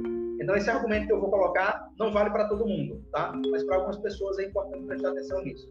É, no Antigo Testamento, se os momentos, os salmistas têm isso, e eles estão sendo alvo da ira de Deus. Se você pegar os salmos que estão ali em torno do Salmo 90 e do Salmo 100, você lê aqueles salmos ali que estão ali no meio, um pouquinho antes, um pouquinho depois, várias vezes você vai ver os salmistas dizerem que estão sendo alvo da ira de Deus. Uma pessoa que é, é salva, né? mas ela está sendo alvo da ira de Deus. E o próprio profeta Miqueias, em Miqueias 7, 18, diz que ele vai ser alvo da ira de Deus. O próprio profeta. Então, você vê isso na Bíblia, a ideia da ira de Deus sendo colocada sobre, eh, sobre as pessoas, sobre eh, pessoas que têm fé em Deus, pessoas que estão dentro do povo de Deus, dentro da aliança da salvação. Então, eh, a pergunta é: essas pessoas, se a ira de Deus já foi satisfeita em relação a elas, por que, que elas ainda são alvo da ira de Deus? Claro, aí entra a questão do Antigo Testamento, Novo Testamento, enfim é, a gente não vai poder enveredar nesse assunto, mas é um, uma das críticas à substituição penal. É, outra crítica, e eu vou colocar mais três, tá? Mas, para a gente resumir aqui. A ressurreição na Bíblia é necessária para a salvação, para a justificação, inclusive. E, na minha opinião, a substituição penal, ela, no momento em que ela explica o modo como a, a justificação do homem acontece, não sobra espaço para a ressurreição é, ter um papel ativo, eficaz na, na justificação. Outra pergunta: como é que se dá a equivalência entre o sofrimento de Cristo e o, o, nosso, a nossa punição merecida, digamos assim. Nós, pelos nossos pecados, mereceríamos a condenação eterna do inferno. Essa é a condenação justa para o pecado do homem. Cristo não somente no inferno. E aí, naturalmente, a gente pergunta como é que a morte de Cristo equivale à, à, à punição pelos pecados de tantas pessoas, né? de tantos salvos. Como é que Cristo sofrendo naquele momento equivale por tudo isso?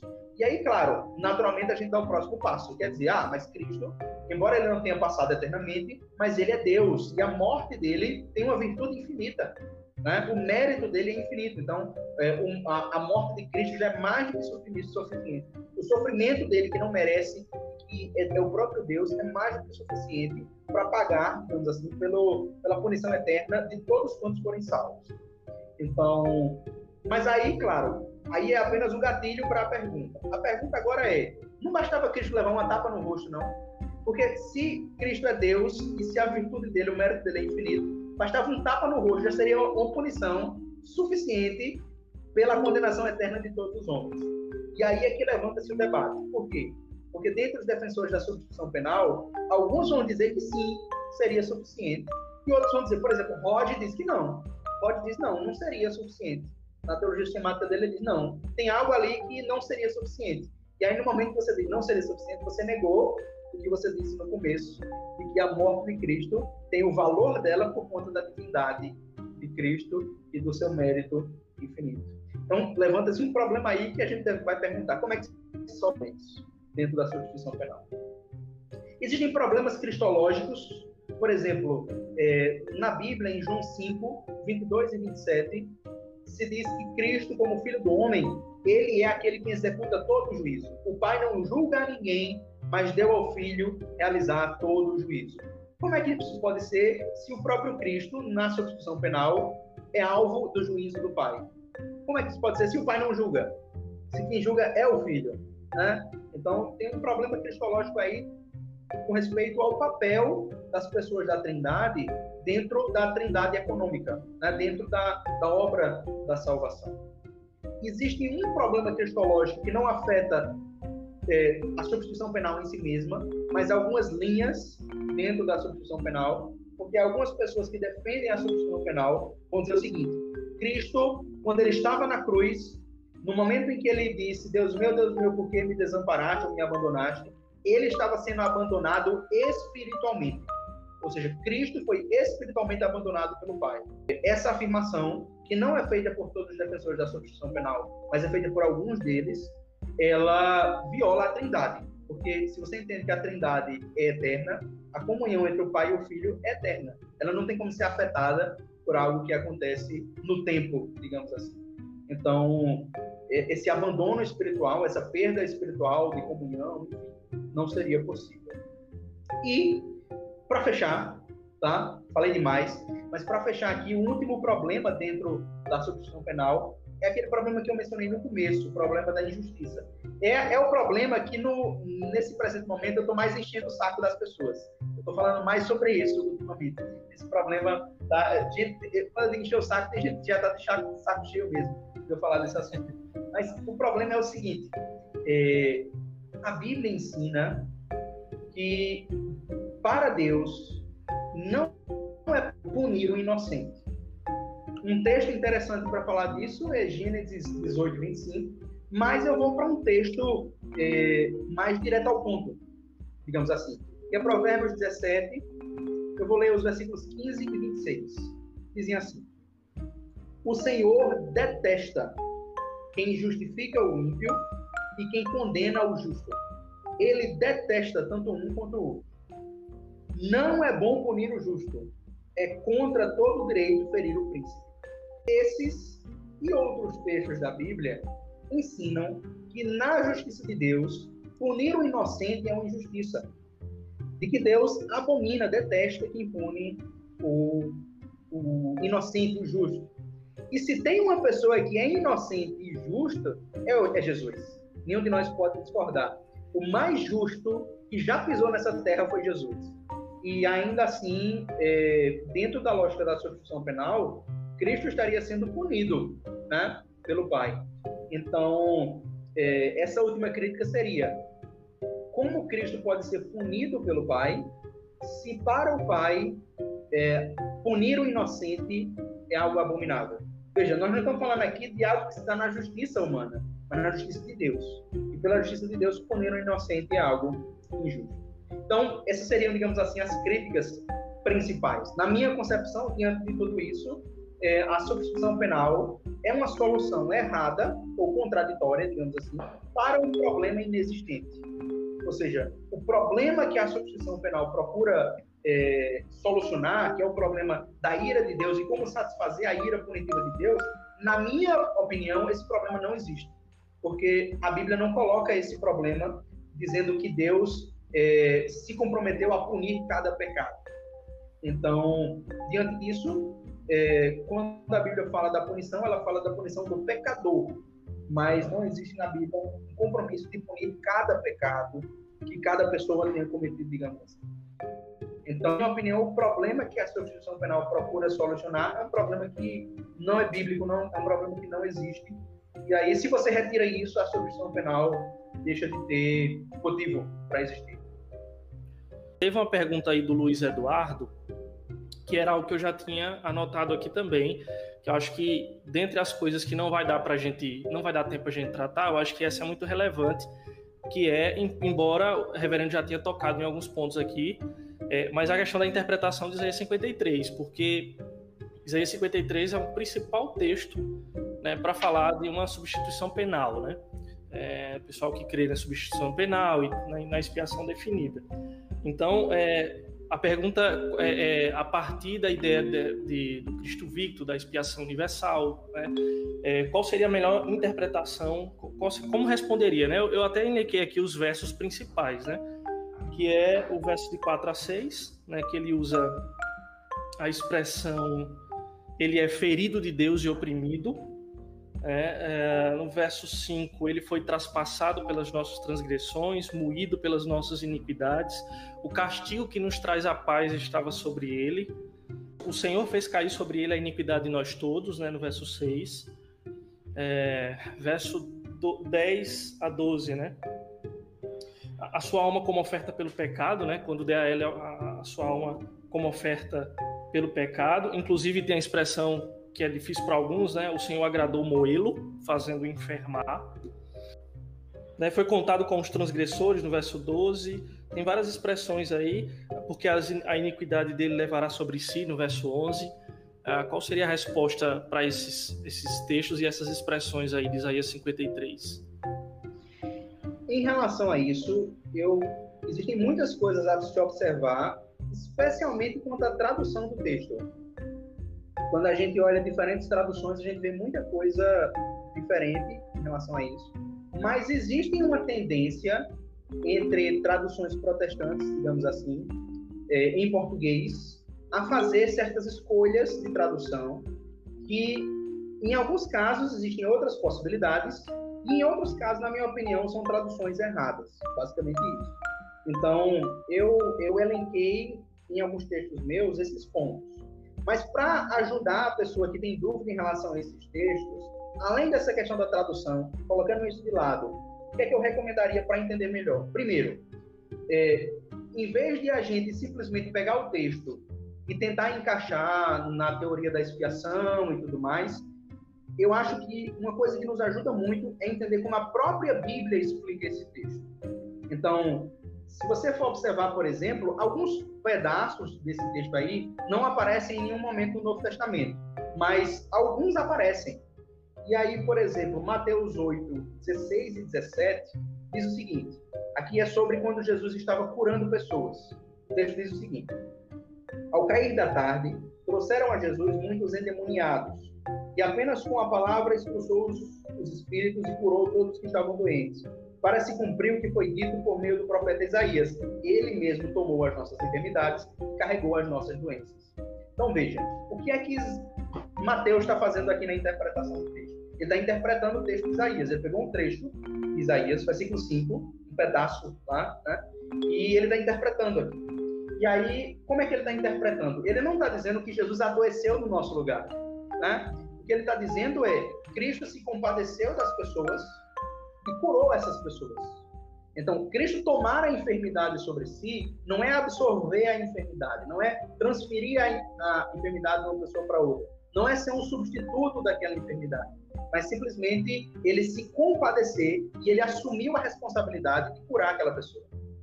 Então, isso eu aplico para o restante do texto e isso faz muito sentido em todo o restante do texto. Então, o que eu quero dizer é, grande parte de Isaías 53, o que ele está dizendo, basicamente, é que Cristo se compadeceu com a nossa situação e entrou na condição que nós estávamos, embora ele mesmo não tenha sido pecador, tá? Não é entrou na nossa condição no sentido de se tornar pecador, mas o próprio Cristo entrou na condição humana e se compadeceu da nossa situação. Se compadeceu do ser humano por conta do pecado humano. Então, é nesse sentido que ele tomou sobre si a nossa enfermidade, a nossa dor, enfim, ele tomou sobre si os nossos pecados, ele se compadeceu dos nossos pecados. Em alguns momentos na Bíblia, outros personagens fizeram isso. Você vê em Deuteronômio Moisés dizer isso. O próprio Moisés, para ele, era um fardo pesado carregar aquela indignação daquele povo. Quando se diz que Moisés carregou a indignação, não é que ele foi punido substitutivamente, né? mas simplesmente que Moisés estava é, tendo na posição de líder uma responsabilidade que para ele era muito pesada, carregar o pecado daquelas pessoas. Então, existem vários textos na Bíblia que mostram que nós devemos também carregar o fardo de outras pessoas. Em Romanos 15, né? Romanos 15, você lê os primeiros três versículos, ensina-se sobre isso. E o interessante em Romanos 15 é, assim como Cristo, assim como sobre ele caíram né, as injúrias das pessoas, nós devemos carregar o fardo das pessoas também. O que é que isso quer dizer? Não que eu devo ser punido substitutivamente no lugar de alguém, mas sim que eu devo me compadecer da situação das pessoas e ser paciente com elas, amar as pessoas. Seria mais ou menos isso aí. Existem outros pontos dentro de Isaías 53 que não basta eu dizer isso. Tem outros pontos que precisam ser explicados também. É, primeiro, tem um ponto aí que eu acho interessante que o Bruno mencionou, que é ferido de Deus. O texto não diz que ele foi ferido de Deus, mas sim que nós o reputávamos como ferido de Deus.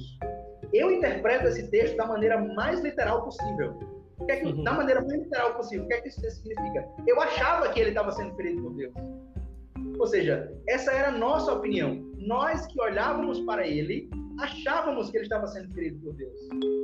Então, eu interpreto isso da maneira mais literal. Claro, quem, quem lê na leitura da substituição penal vai ler de outra maneira. Não, é que nós achávamos que ele estava sendo ferido pelos pecados dele, porque a gente achava que ele tinha pecados, na concepção daquelas pessoas que estavam crucificando Jesus, digamos assim.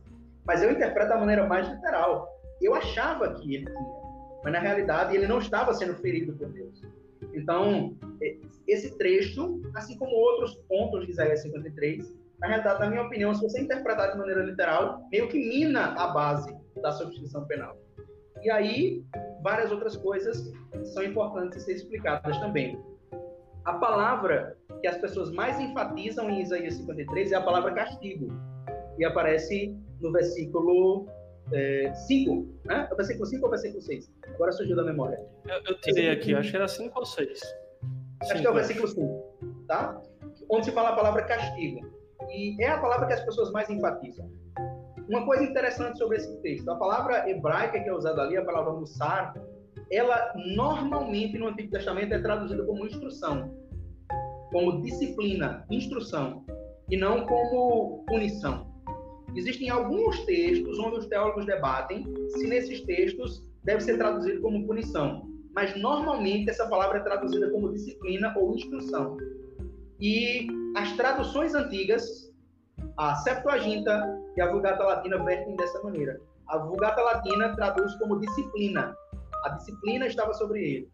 E a Septuaginta verte como paideia ou pedia, né? dependendo de que dialeto você estiver usando. Então, a paideia ou a pedia de Deus estava sobre ele, ou seja, a educação estava sobre ele, e não no sentido de punição, digamos assim.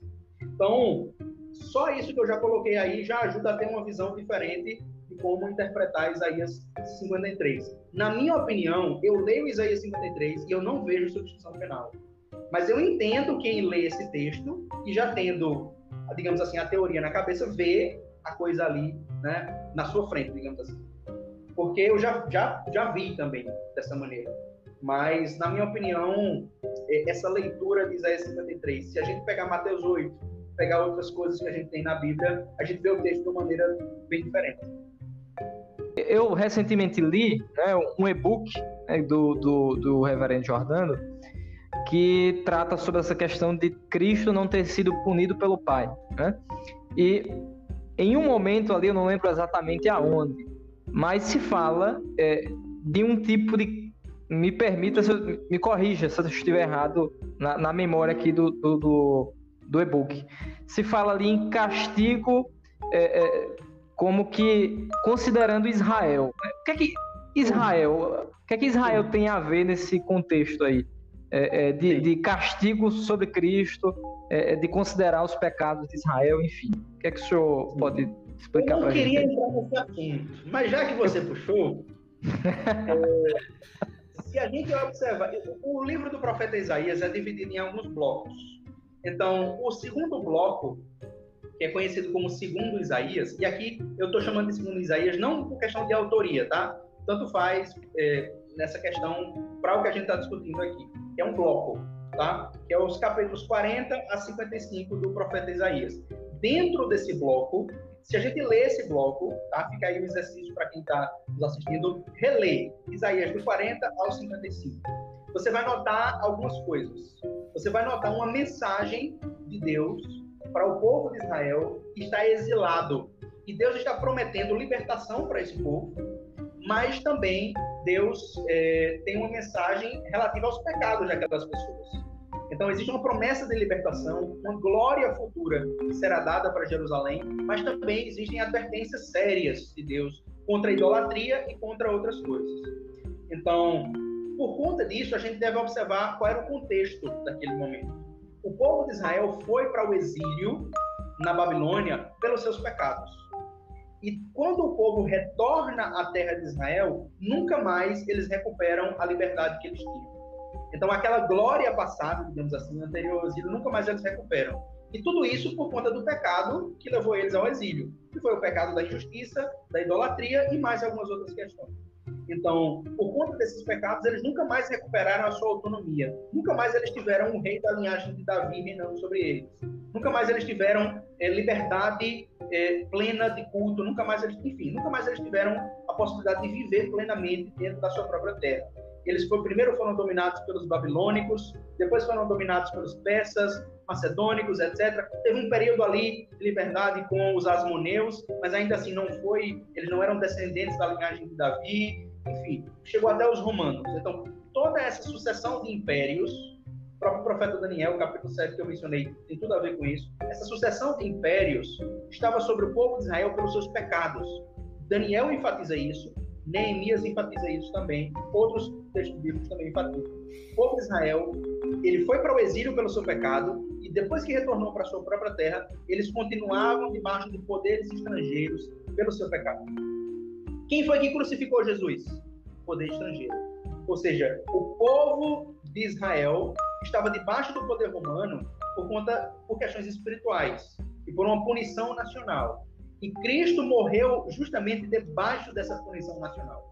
Então, Cristo sofreu, nesse sentido, no seu corpo, a punição do pecado de Israel.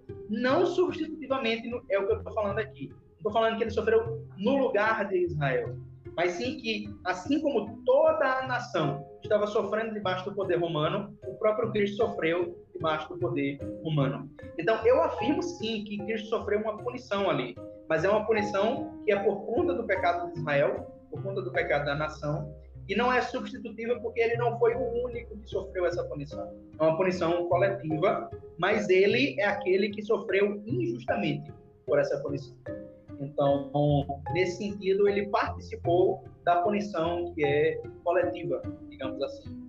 E isso faz parte do plano de Deus para a salvação da humanidade. Porque, embora tenha sido pelo pecado de Israel, né, os romanos estavam ali por conta do pecado de Israel, ainda assim tem outras questões espirituais aí por trás que os próprios romanos estavam debaixo da idolatria, né, debaixo de poderes das trevas e tudo mais. Então, não é só Israel né, que é responsável por aquilo ali, mas existe também uma culpa dos gentios em aquilo que Cristo sofre. Então, isso também ajuda a entender algumas coisas de Isaías 53 e daquilo que Cristo estava sofrendo como castigo, mas não no sentido de que ele estava sendo punido pelo Pai substitutivamente. E para nossa, já quase partindo para o fim, acho que esse aqui vai ser o nosso último, último tema. Né? É, pois bem, reverendo, na, na perspectiva calvinista, através da substituição penal, né, os eleitos obtêm de Cristo a salvação, que inclusive não pode ser perdida, né, consoante ensina a doutrina da perseverança dos santos. Né.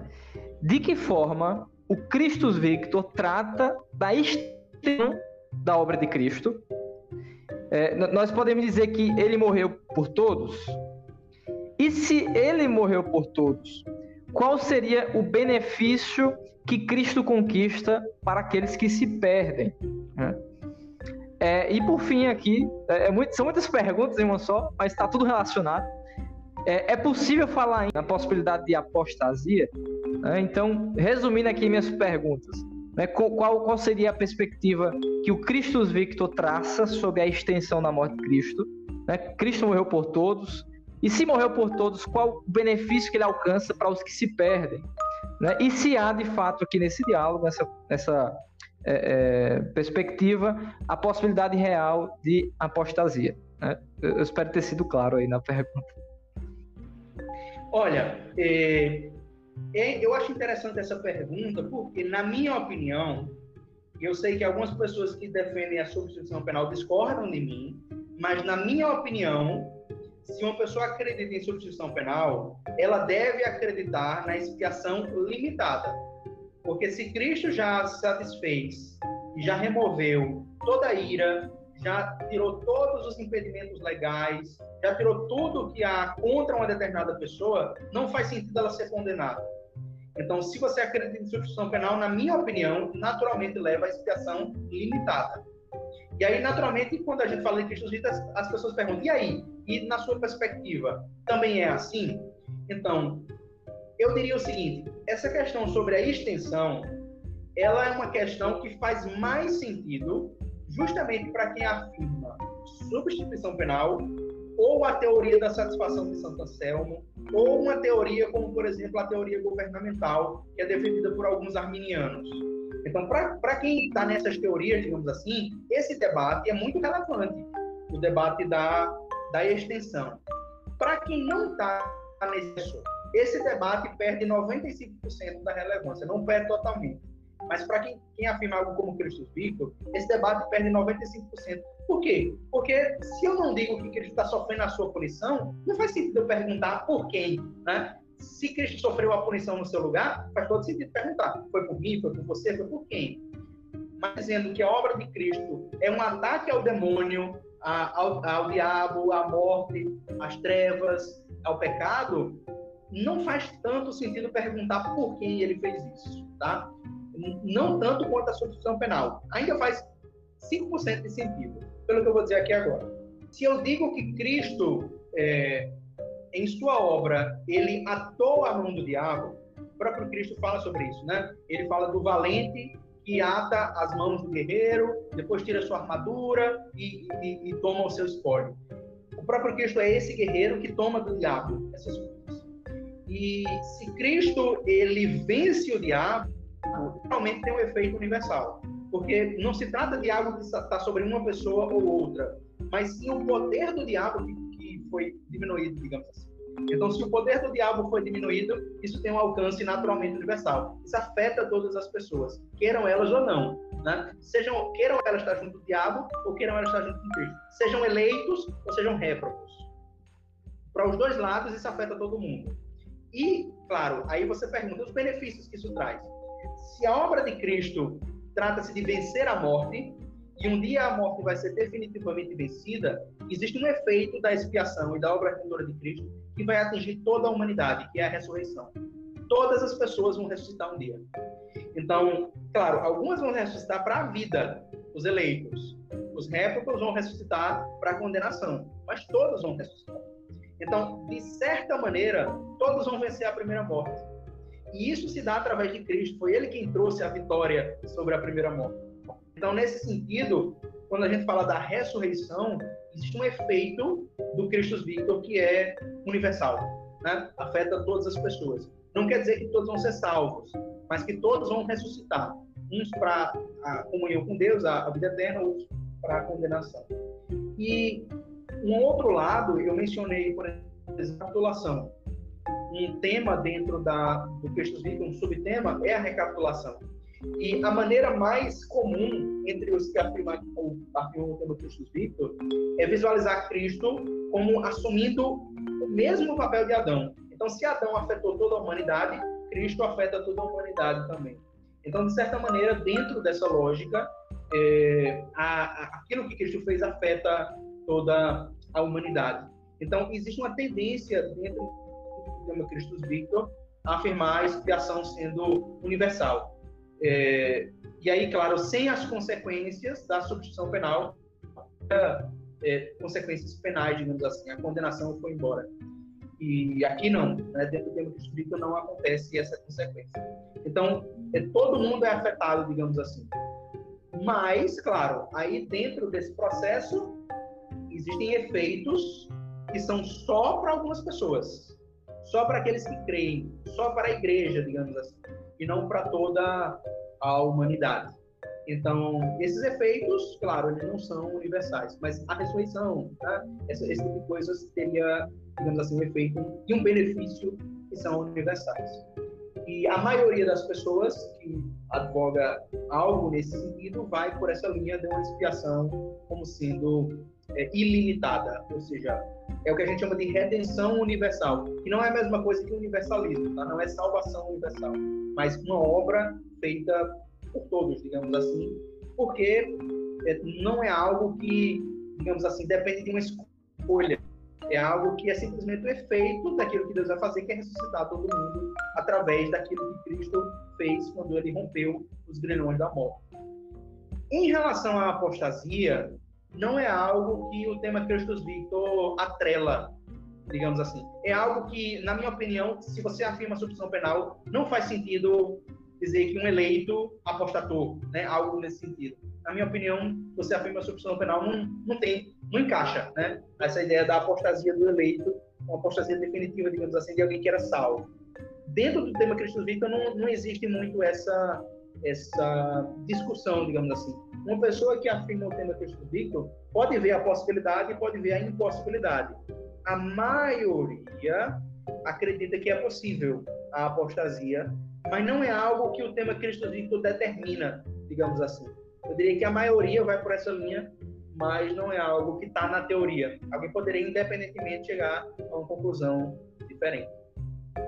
Reverendo, só para a gente encerrar mesmo, ainda nesse tema é, desse alcance né, da, da, da obra de Cristo, é, quais textos o senhor poderia é, mencionar e, e, e a, apontar que tratam dessa, dessa extensão universal da obra de Cristo, que alcança todas as pessoas indistintamente? Olha, um texto que eu gosto, porque tem a ver com isso que eu acabei de falar, é Romanos 5, tá? Romanos 5, 18, por exemplo. Vale a pena ler do 12 ao 21 mas eu vou ler aqui com vocês é, o 18, que diz assim: Portanto, assim como por uma só ofensa veio o juízo sobre todos os seres humanos para a condenação, assim também por um só ato de justiça veio a graça sobre todos para a justificação de Davi. Então, esse texto tem tudo a ver com essa questão da morte. Se a gente ler o capítulo, fala-se bastante sobre morte, e, e, sobre Cristo assumir o papel de Adão, então tem a ver com aquela questão da recapitulação que eu mencionei. Mas esse é um texto que eu gosto de usar, por quê? Porque ele faz uma, uma analogia entre aquilo que Adão fez quando condenou a humanidade e a morte de Adão passou para toda a humanidade. Né? Da mesma maneira, os efeitos de Cristo têm que ser para toda a humanidade também. É, é a mesma, é, é, é a prótese e a apótese. É, a primeira parte e a segunda parte, elas são ligadas por uma comparação. Então, eu não vejo, claro, eu vejo outras maneiras de ler esse texto, mas na minha opinião, essa é a melhor maneira, digamos assim. Eu sei que os intérpretes calvinistas têm outras maneiras de conectar esse texto aqui e ver algo diferente. Na minha opinião, eu não vejo como interpretar esse todos aqui, todas as pessoas, todos os seres humanos, de uma maneira diferente, é, justamente porque ele está fazendo essa comparação. Se a condenação de Adão foi para toda a humanidade, a obra de Cristo tem que, tem que ser, digamos assim, para toda a humanidade. Outro texto que eu gosto de usar para falar dessa questão é 1 João 2, é, 1 João 2,2, que diz que é, Cristo é, dependendo da tradução, mas vamos usar aqui o que é mais comum, ele é a propiciação pelos pecados do mundo inteiro. Então, como se diz o mundo inteiro, veja, a gente entende que mundo nem sempre é todas as pessoas, tá? Nem sempre na Bíblia mundo é todas as pessoas. Isso é natural. Mas quando se diz mundo inteiro, me parece que o sentido mais natural de mundo inteiro é que deve incluir a maioria das pessoas do mínimo. Você pode ter uma exceção aqui, outra ali, né? Enfim, mas tem que incluir a maioria da humanidade. E a gente imagina que os eleitos não são a maioria da humanidade. Pelo que o próprio Cristo diz, quando ele diz que é, muitos são os que vão pelo caminho da perdição e poucos os que encontram o caminho da salvação. Mateus 7. Então, é, me parece que esse texto também vai nessa direção.